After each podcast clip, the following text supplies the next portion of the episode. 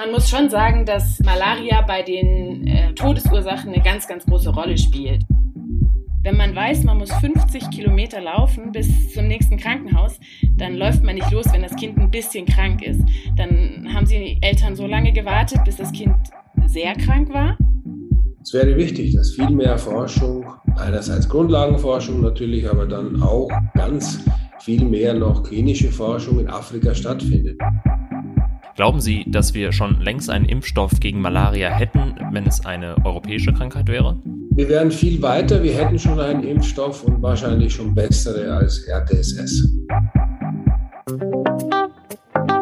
Afrika. 55 Länder. Konstruktiv und differenziert. Das ist der 55 Countries Podcast mit Julian Hilgers. Jedes Jahr sterben rund 400.000 Menschen weltweit an Malaria. Rund 90 Prozent davon in den Staaten Afrikas. Die Krankheit spielt für viele Menschen dort deshalb eine viel größere Rolle als zum Beispiel das Coronavirus aktuell. Die Sorge, an Malaria zu erkranken, ist in vielen Staaten Afrikas für die Menschen absoluter Alltag. Das könnte sich aber bald ändern, denn vor kurzem hat die Weltgesundheitsorganisation WHO erstmals einen Impfstoff gegen Malaria für Kinder empfohlen. Und deshalb möchte ich mich in dieser Folge ganz ausführlich mit Malaria beschäftigen. Ich habe dafür mit einer Kinderärztin gesprochen, die in der Zentralafrikanischen Republik Kinder mit Malaria behandelt hat. Dazu mit einem der wohl führenden Malaria-Forscher in Deutschland und auch mit der WHO selbst. Warum ist Malaria heute noch immer so ein großes Problem? Wie gut ist der Impfstoff und wann besiegen wir Malaria?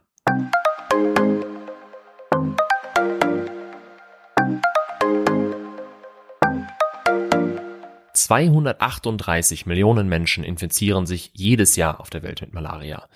Gehört haben wir von der Krankheit wahrscheinlich fast alle schon mal, doch außer auf Reisen ist Malaria für uns ja glücklicherweise gar kein Thema. Was ist also Malaria eigentlich genau? Malaria ist eine Infektionskrankheit und tritt in mehr als 100 Ländern auf, vor allem in den Tropen und Subtropen. Malaria wird durch den Stich der weiblichen Anopheles-Mücke übertragen. Durch den Moskitobiss gelangen Parasiten, sogenannte Plasmodien, in unseren Körper. Von der Infektion bis zum Ausbruch der Krankheit vergehen je nach Malariaart ein bis zwei Wochen, im Extremfall sogar bis zu 40 Tage. Typische Symptome sind Fieberschübe, Durchfall und Erbrechen, Kopf- und Gliederschmerzen oder Schwindel. Bei der Malaria tropica können die infizierten Blutkörperchen die Durchblutung stören und so zur Unterversorgung der Organe führen. Diese Form der Malaria endet in 10 Prozent der Fälle tödlich. Die Malariakrankheit ist gewöhnlich nicht ansteckend. Nicht ansteckend, aber besonders gefährlich ist die Malaria für Kinder. Fast 70 Prozent aller Malariatoten sind jünger als fünf Jahre. Was das bedeutet, hat Mirjam von Bibra zuletzt hautnah miterlebt. Sie ist eigentlich Kinderärztin in Bremen, hat aber die vergangenen neun Monate in der Zentralafrikanischen Republik verbracht. Dort hat sie für die Organisation Ärzte ohne Grenzen gearbeitet und vor allem Kinder behandelt, die dort wegen einer Malaria ins Krankenhaus kamen. Am Tag vor ihrer Rückreise nach Deutschland konnte ich mit Mirjam sprechen.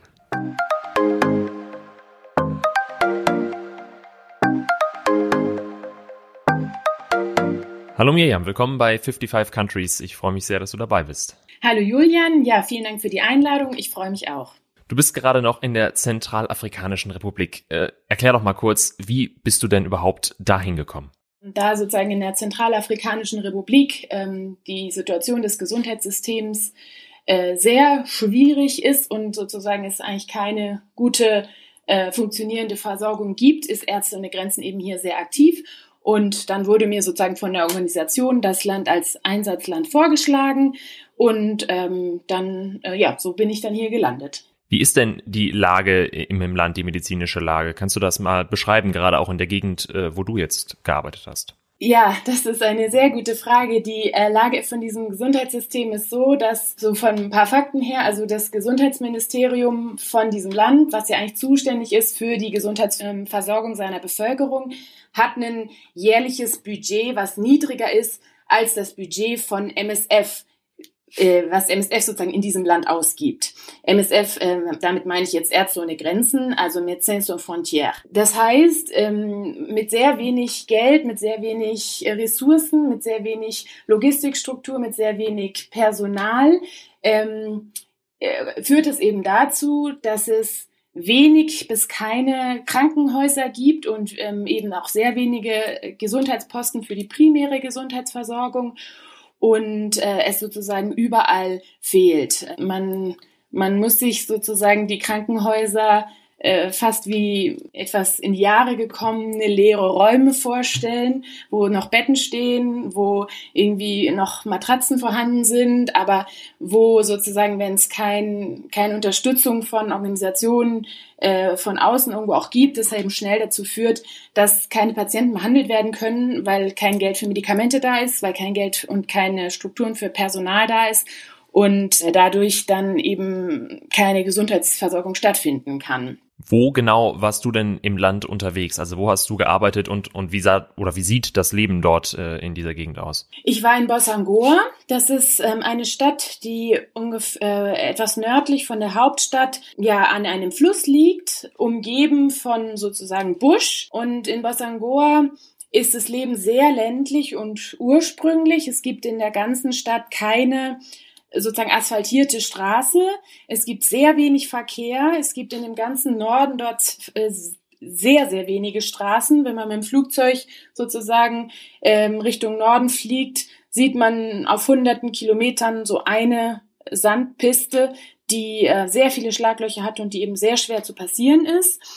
Und ähm, das Leben in der Stadt äh, sieht so aus, dass eben die meisten Leute zu Fuß unterwegs sind, morgens zum Markt gehen, ihre Produkte von der kleinen Landwirtschaft verkaufen und nachmittags äh, sozusagen wieder zurücklaufen in ihre Dörfer.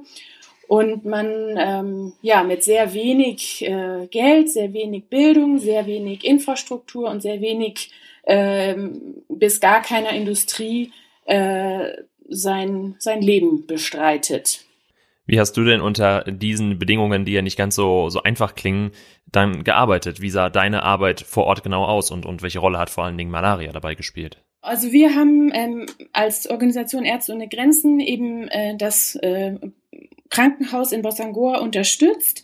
Das Krankenhaus äh, wird inzwischen von dem Gesundheitsministerium eigentlich geführt und wir als Ärzte ohne Grenzen haben sozusagen die äh, die Versorgung von allen Kindern unter 15 Jahren organisiert, äh, durchgeführt und ähm, haben dafür sozusagen äh, Ärzte und Krankenpflegerinnen und äh, ja sowas wie Pflegehelferinnen äh, im Team gehabt. Äh, da waren wir ein relativ großes Team und äh, dann ist das vor Ort letztendlich eine Krankenhausarbeit, äh, die so ein bisschen ist wie überall. Man macht morgens eine Übergabe, man macht seine Visite, visitiert alle kranken Kinder auf Stationen, man guckt, welche Untersuchungen braucht man, äh, passt die Therapien an, man guckt, wann sind die Kinder gesund und stabil genug, um sie zu entlassen. Also dann ist es sozusagen eine Krankenhausarbeit wie, äh, wie bei uns auch, nur eben unter etwas anderen Voraussetzungen. Wir haben kein Röntgen, wir haben kein CT, wir haben kein MRT, wir haben sehr beschränkte Labormöglichkeiten hier. Ähm, es gibt, wir können Blut transfundieren, das ist auch sehr wichtig bei Malaria. Wir können Sauerstoff geben über sogenannte Sauerstoffkonzentratoren, aber wir konnten zum Beispiel keine ähm, Beatmung ähm, durchführen, weil wir keine Beatmungsgeräte haben und dafür auch sozusagen nicht ausgebildet und ausgerüstet sind in der Klinik. Und äh, du hast ja noch gefragt, welche Rolle spielt Malaria? Man muss sagen, in diesem Land und äh, in dieser Saison und in diesem äh, in dieser Region spielt Malaria die größte Rolle ähm, im Krankenhaus, weil eigentlich ja, gefühlt 95 Prozent der ähm, Kinder, die wir gesehen haben, äh, einen, Malaria, einen positiven Malaria-Schnelltest hatten. Wir haben am Anfang jedes Kind, was zu uns kam, natürlich gescreent ähm, und äh, mit, dem, mit diesem Malaria-Schnelltest und äh, jetzt in der Regenzeit äh, sind eigentlich, ja, wie gesagt, fast alle Kinder Malaria positiv und das ist auch der allerhäufigste Vorstellungsgrund. Letztendlich die Komplikationen von einer Malaria führen dann dazu, dass die Kinder so krank sind, dass sie eben ähm, medizinische Hilfe in einem Krankenhaus benötigen. Ja, und hier ist halt immer so dieser Zyklus, dass ähm, es ja die Trockenzeit gibt dann gehen sozusagen die Vorräte zu Ende. Die, die am gefährdetsten sind für Hunger und Unterernährung, sind die kleinen Kinder. Äh, und zum Ende der Trockenzeit hin sind also dann eher die Kinder unterernährt und dann fängt der Regen an und die Mücken kommen, die Malaria kommen. Und dann dekompensieren sozusagen mit einer Malaria ganz oft die äh, Kinder, die sowieso schon unterernährt sind. Und äh, das ist eben eine super gefährliche Kombi. Ähm, vielleicht kannst du mal erklären, wie so, so ein typischer Fall äh, aussieht, wenn so ein, ein Kind äh, kommt, kommt das zu euch ins Krankenhaus und dann macht ihr einen Malariatest und, und wie behandelt ihr das? Kannst du uns da mal so ein bisschen mitnehmen, wie da so, so der Prozess an einem Patient, einer Patientin aussieht? Genau, genau. Also zum Beispiel, es kommt ein zweijähriges Kind mit seiner Mutter in die, äh, in die Klinik, weil das Kind seit zwei Tagen krank ist, mit Fieber, Erbrechen, Bauchschmerzen, Durchfall und das Kind möchte nicht mehr essen. In unserer Notaufnahme äh, machen die Pflegehelferinnen äh, einen Malariatest, machen einen Test, äh, wie hoch das Hämoglobin ist, gucken einmal, wie ist die Herzfrequenz, wie ist die Sauerstoffsättigung, wie ist der Blutzucker und äh, wie geht's dem Kind? Ne? Also wenn das Kind jetzt äh, nur noch lethargisch äh, im Arm der Mutter hängt und äh, um sein Leben hechelt, dann äh, lassen Sie die ganzen Tests erstmal aus und legen das äh, Kind sofort auf den Notfalltisch sozusagen äh, und wir fangen zu dritt an, ähm, das Kind zu versorgen und stabilisieren. Und äh, wir sind aber ja bei unserem Kind, was in der Notaufnahme ist und das wir versorgen wollen. Und ähm, wenn wir sozusagen wissen, das ist eine Malaria und wir müssen die im Krankenhaus behandeln, das kind, dem Kind geht es nicht gut, dann sieht die Therapie so aus, dass wir eben äh, Antimalaria-Medikamente ähm, über die äh, Vene geben, ähm, wenn wenn, sie, wenn die Kinder eben sehr krank sind. Und wenn es den Kindern nach eineinhalb Tagen besser geht und sie auch wieder oral, also ähm, Tabletten nehmen können oder aufgelöste Tabletten ähm, in Wasser äh, schlucken können, dann würde man eben nach eineinhalb Tagen die Therapie umstellen. Das ist sozusagen die Hauptmalariatherapie. Und wie ich schon gesagt habe, wenn dann eben äh, eine schwere Blutarmut äh, besteht, muss man eben oft auch äh, noch eine Bluttransfusion geben, äh, um die Kinder zu retten. Äh, und dafür haben wir sozusagen eine funktionierende Blutbank dort gehabt, äh, wo wir ziemlich schnell dann eben auch Blut ähm, zur Verfügung hatten, um äh, dann eben die, den Hämoglobinwert wieder anzuheben. Wie viele Kinder könnt ihr denn auf diese Weise retten oder wie viele Kinder erreicht ihr überhaupt mit diesem Krankenhaus? Ich stelle mir vor, dass wahrscheinlich viele es, es gar nicht zu, zu einem Krankenhaus äh, schaffen. Wie ist da die Lage? Wir haben jetzt ähm, äh, von den Kindern her äh, pro Monat so ungefähr äh, 600 ähm, Aufnahmen gehabt. Also 600 Kinder, die wir behandelt haben. Und ähm, das ist natürlich im Vergleich der, zur Bevölkerung nicht so viel, aber das sind sozusagen ja primär auch die schweren Fälle. Ähm, als, als Ärzte ohne Grenzen, als Organisation haben wir auch noch sozusagen ähm, auswärts solche Gesundheitsposten, ähm, die wir mit vor allen Dingen mit Malaria-Medikamenten versorgen, ähm, auch noch mit einigen anderen Medikamenten, aber am wichtigsten sind die Malaria-Medikamente. Und über diese Außengesundheitsposten äh, werden im Monat ungefähr drei bis 5.000 äh, Patienten noch äh, beinahe Malaria behandelt. Und ähm, das ist natürlich auch total gut, wenn man eine Malaria sozusagen behandelt, bevor sie so sehr schwer wird und bevor die Komplikationen so groß sind, dass man ein Krankenhaus braucht. Und ähm, wenn man Fieber hat und ein bisschen spuckt und ein bisschen Durchfall hat und Malaria hat und sofort die Behandlung mit den Tabletten anfängt, dann braucht man kein Krankenhaus. Dann kann man sozusagen die ähm, äh, äh die Behandlung ja dann gleich oder die, die, die Erkrankung dann gleich stoppen. Zum Beispiel habe ich jetzt vor ein paar Tagen ein ähm, Kind in der Notaufnahme gesehen. Nachmittags kamen die an, da sagten die Eltern, ja, wir sind ähm, wir sind gestern losgelaufen, wir sind zu Fuß gekommen und es war ein Weg von 50 Kilometern. Und da zeigt sich ganz schön, wie schwierig das ist, eben äh, Gesundheitsversorgung in Anspruch zu nehmen, weil wenn man weiß, man muss 50 Kilometer laufen bis zum nächsten Krankenhaus, dann läuft man nicht los, wenn das Kind ein bisschen krank ist. Dann haben sie Eltern so lange gewartet, bis das Kind sehr krank war, sind dann losgelaufen, waren dann die ganze Nacht unterwegs und sind dann sozusagen am späteren Nachmittag bei uns angekommen. Als, es, als sie angekommen sind, war das Kind dann schon in einem so lethargischen, fast komatösen Zustand und hat äh, immer wieder Krampfanfälle gehabt, hatte auch eine schwere Anämie Und ähm, für uns war das natürlich dann ein komplizierter Fall, der dann auch schwierig ist zu stabilisieren und zu behandeln, weil sozusagen die Krankheit schon so weit fortgeschritten ist. Und als ich jetzt ähm, vor zwei Tagen Bosangor verlassen habe, war dieses Kind immer noch auf der Intensivstation und ähm, war immer noch nicht stabil, ne? also war noch äh, in so einem sehr lethargischen, komaartigen Zustand und das sind, äh, daran zeigt sich ganz gut, wie, ähm, woran auch das Problem besteht dann in so einem Land äh, mit der Gesundheitsversorgung.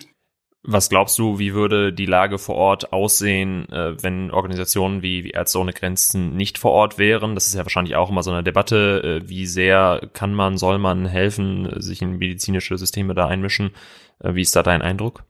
Im Moment in einer Lage, wo sozusagen immer noch ein ähm, Konflikt aktuell ist in dem Land, wo die Situation auf den Straßen nicht sicher ist, wo man sozusagen eine, ähm, ja, keine stabilen logistischen Strukturen aufbauen kann, ist es tatsächlich schwierig, weil ähm, alle äh, langfristigen Entwicklungshilfe, Organisationen oder Strukturen, ähm, sei es von, von internationalen ähm, äh, Playern oder eben auch hier aus dem Land, ist schwierig, solange ähm, die Sicherheitslage so fragil ist.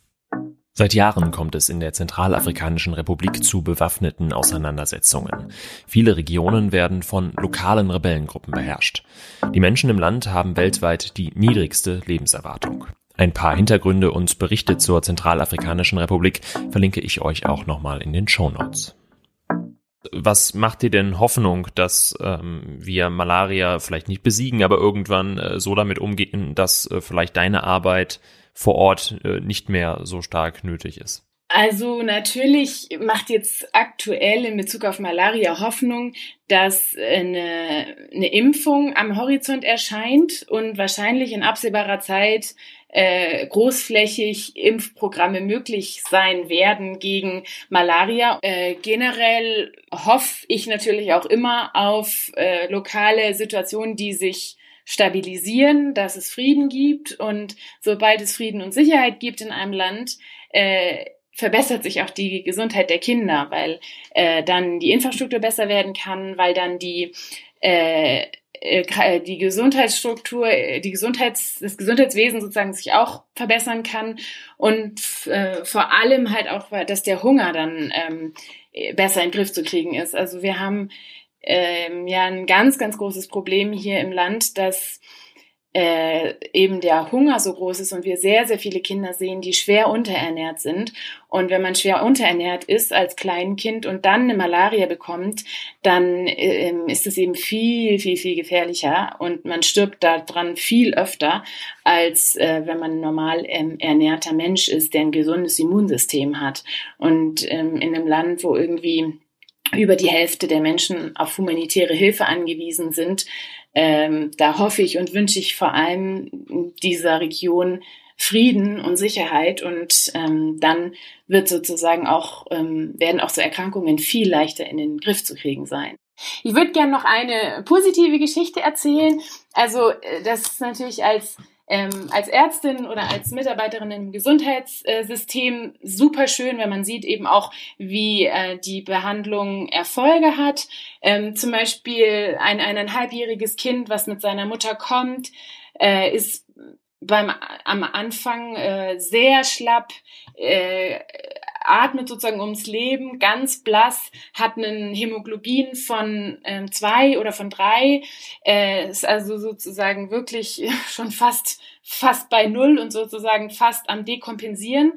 Und wenn man dann sieht, dass ähm, mit den Malaria-Medikamenten und mit einer Bluttransfusion so ein Kind innerhalb von zwei Tagen wieder das sprühende Leben ist und äh, einen anstrahlt und äh, fröhlich durchs Krankenhaus rennt und am dritten Tag entlassen werden kann, äh, dann ist das sehr belohnend und ähm, ja, das äh, macht sozusagen äh, die Arbeit leicht und schön, wenn man merkt, dass äh, wirklich äh, viele Kinder sich auch so schnell und so gut erholen.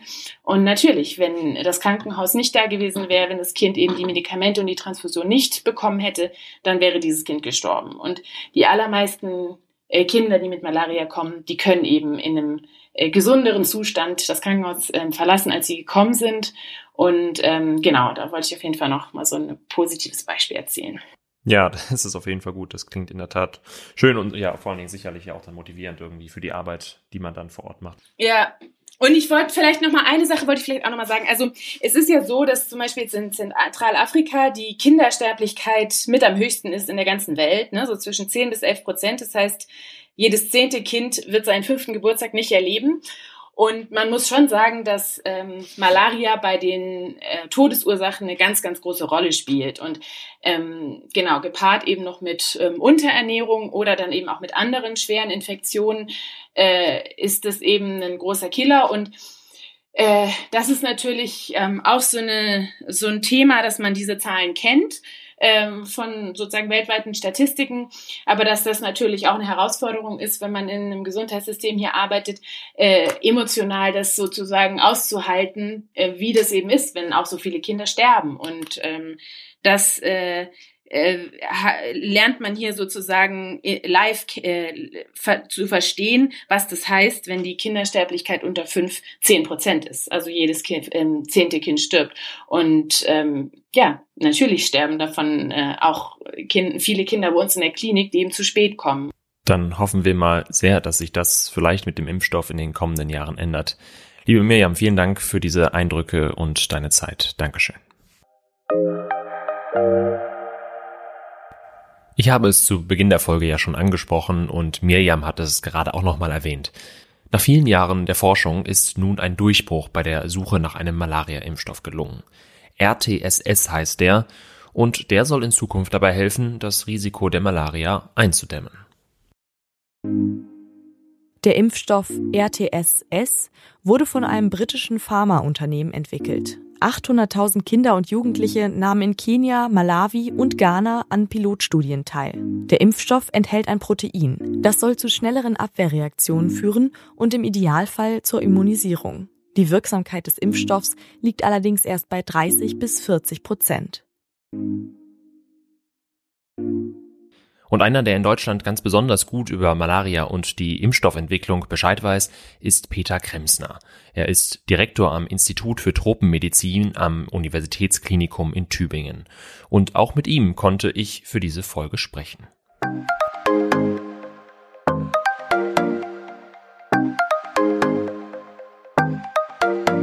Herr Kremsner, herzlich willkommen bei 55 Countries. Ich freue mich wirklich sehr, dass es geklappt hat. Grüß Gott. Die WHO hat erstmals einen Malaria-Impfstoff für Kinder empfohlen. Ist das jetzt der lang ersehnte Durchbruch? Das kann man so bezeichnen oder wenigstens als Meilenstein. So würde ich sagen, es ist nicht der letzte Durchbruch, mit dem wir jetzt die Malaria ausrotten oder komplett eindämmen, aber es ist ein erster Meilenstein. Es ist die Empfehlung der Weltgesundheitsorganisation oder auch Präqualifikation, wie es heißt. Jetzt muss aber noch, um diesen Impfstoff dann auch einzusetzen, die Zulassung in afrikanischen Ländern erfolgen. Auf die müssen wir noch warten und leider ist die noch nicht geschehen. Ich hätte erhofft, dass sie gleichzeitig mit dieser WHO-Verkündigung auch geschieht und dann natürlich auch die breite Anwendung. In der Corona-Zeit haben wir jetzt gemerkt, wie schnell es gehen kann, einen Impfstoff zu entwickeln. Bei Malaria dauert das aber jetzt schon seit Jahrzehnten. Warum zieht sich das so lange? Ja, wir sind da nicht allein, aber Malaria ist ein Paradebeispiel. Man könnte auch die Tuberkulose nehmen und auch AIDS, die drei wichtigsten Infektionskrankheiten weltweit. Im Moment wird Covid-19 natürlich ja, in den Vordergrund gespielt. Das wird sich wieder ändern, aber die drei bleiben es auch nach Covid-19. Wir haben keine Impfstoffe gegen diese drei, eben auch gegen die Malaria nicht. Die Gründe sind unterschiedlich. Eins ist gemeinsam bei der Tuberkulose und bei Malaria wenigstens, dass es sehr, sehr viel weniger Geld gibt natürlich und dass die Erreger auch gerade bei der Malaria wesentlich komplexer sind als jetzt bei ganz einfachen Viren, wo man also eine Handvoll, vielleicht fünf Gene hat und nur ein Antigen, das überhaupt in Frage kommt, wie bei dem SARS-Corona-Virus 2. Bei der Malaria hat man ein paar tausend Gene und da kommen Hunderte, wenn nicht noch mehr in Frage. Viele kennt man noch nicht genau oder hat man nicht charakterisiert. Und man hat sich dann so vordergründig auf immer die gleichen 30 bis ein paar mehr versteift und da gibt es jetzt wenigstens dieses CSB, sprich RTSS, aber Es gibt auch noch ein paar andere gute Kandidaten und die müssen wir jetzt auch anschauen und auch dann vielleicht ja, Impfstoffe machen, wo wir mehrere Antigene auf einmal hineinpacken. Sie haben ja die finanzielle Situation angesprochen. In der Corona-Zeit wurde ja unglaublich viel Geld aus Nordamerika und Europa in die Entwicklung des Impfstoffs investiert.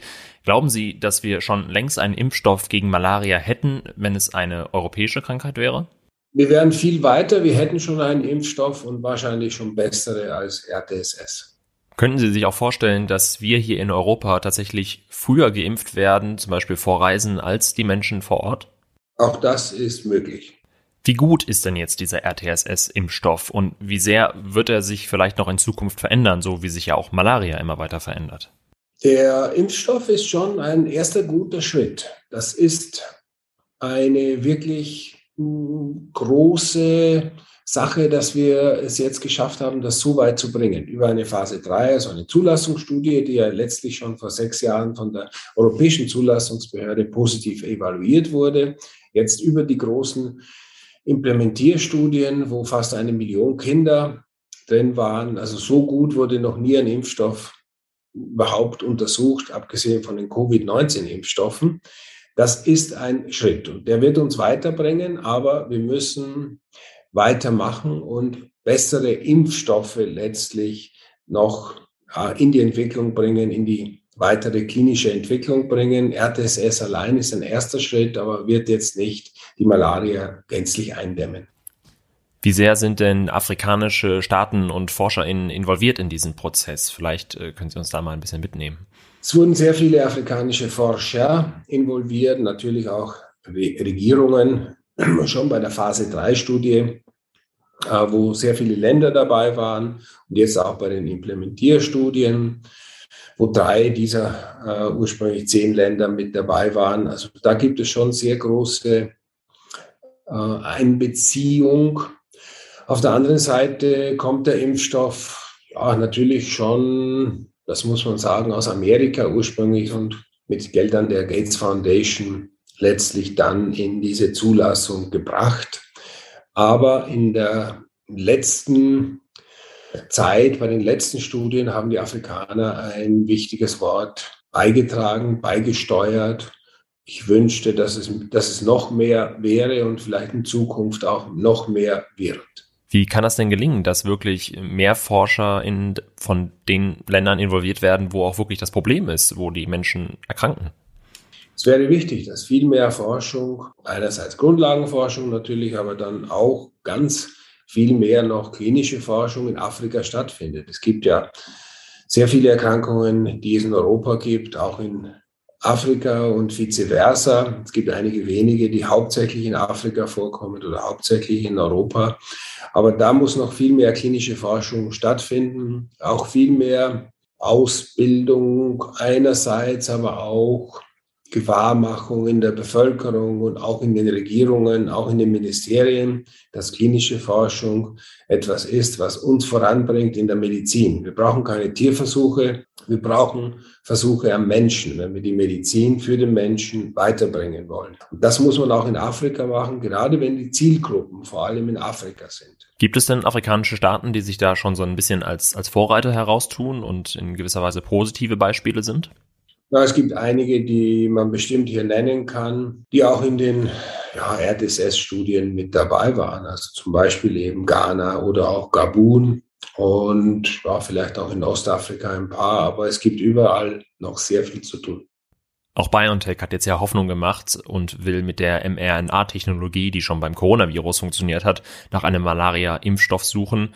Was glauben Sie, wo, wo geht die Reise dahin, was die Malaria-Vakzinen angeht? Das sind sehr gute Zeichen für einen neuen Aufbruch und gerade mit der RNA-Technologie hat man jetzt ein Werkzeug in der Hand, das uns zwar nicht von heute auf morgen Impfstoffe gegen Malaria oder gar für den Krebs, da sehe ich es überhaupt nicht. Aber wir haben die Möglichkeit, da sehr viel schneller, sehr viel mehr auch präklinisch zu entwickeln als mit anderen Plattformen. Aber wir brauchen immer noch natürlich die richtigen Antigene oder die richtigen Mischungen von Antigenen, um Wirksamkeit dann in sehr hohem Ausmaß hinzukriegen. Ein weiterer Ansatz ist auch die äh, Idee, die Lebendimpfstoffe zu entwickeln, sozusagen die uralte Idee, das Zurückgehen 100 Jahre oder 200 Jahre in der Geschichte. Die besten Impfstoffe früher und letztlich bis heute sind immer noch die attenuierten Erreger selbst. Also wenn man das Masernvirus nimmt, das abschwächt oder das Gelbfiebervirus oder früher die Pocken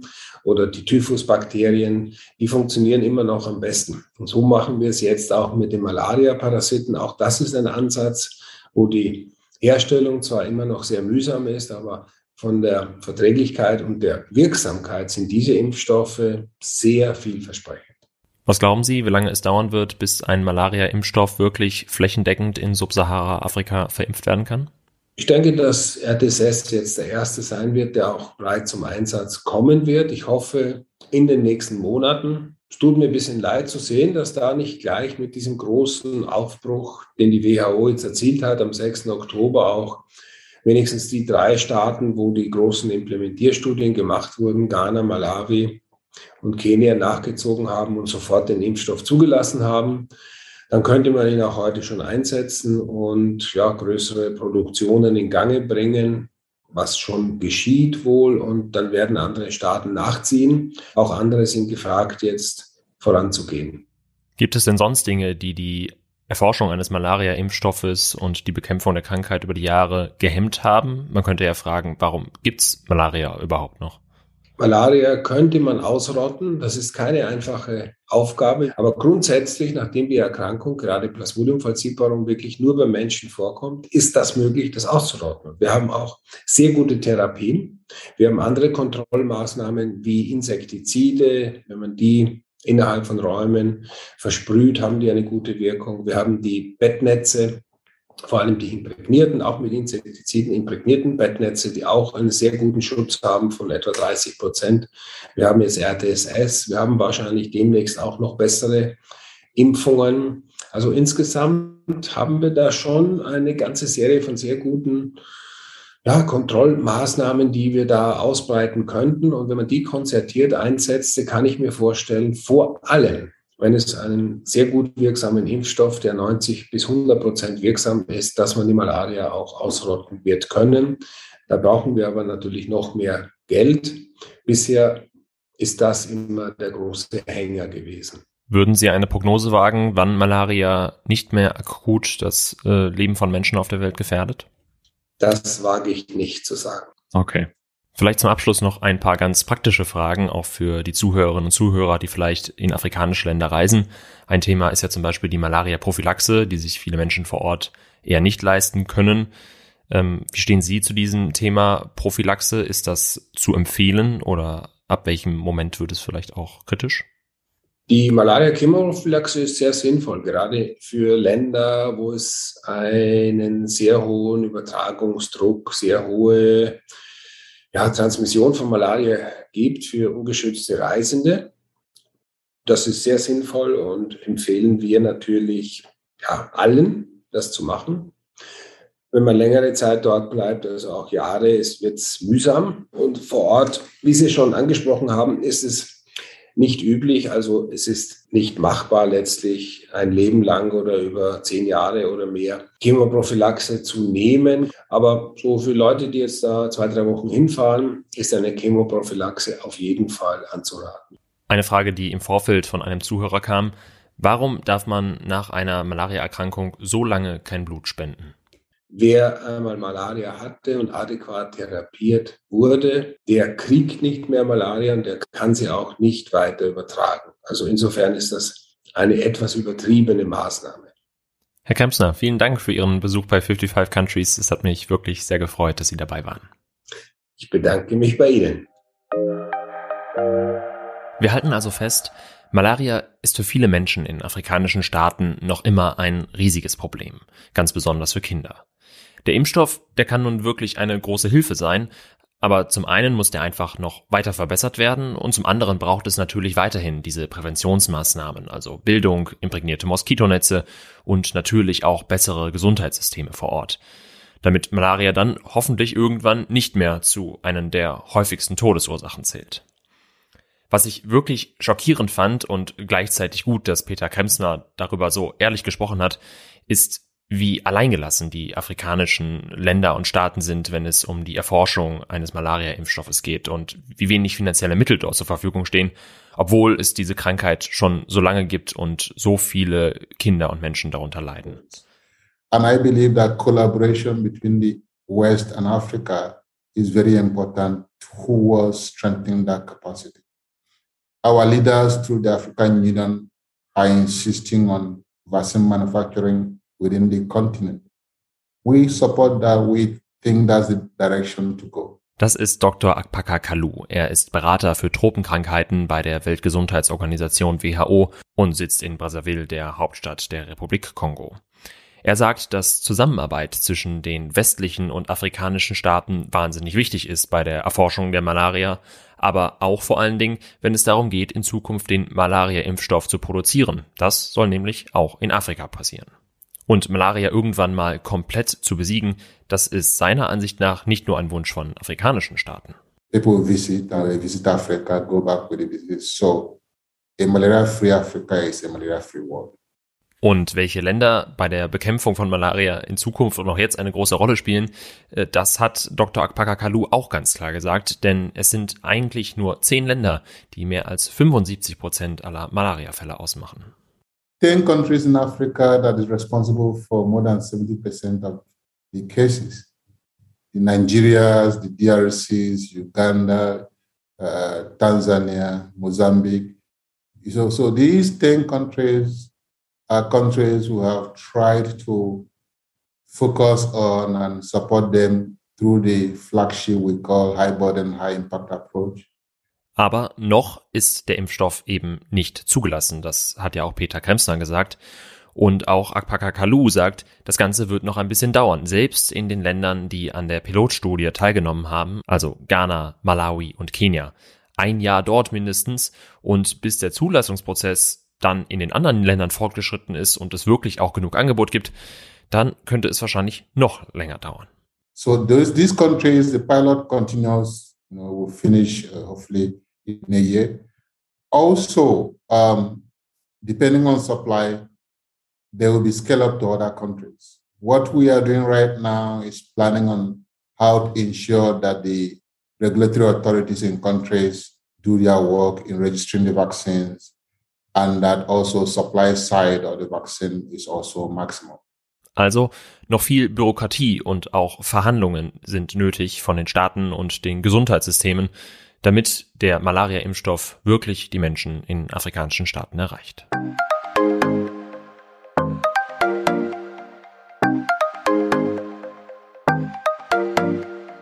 Das war's mit dieser Folge von 55 Countries.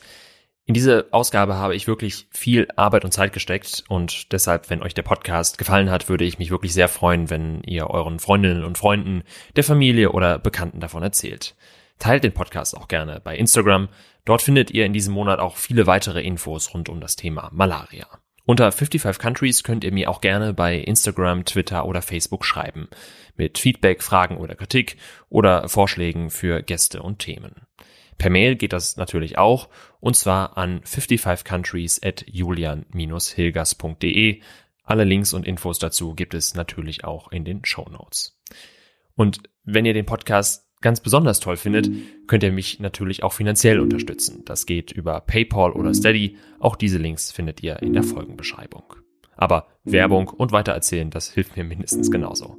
In diesem Sinne, vielen Dank fürs Zuhören und bis zum nächsten Mal. Macht's gut.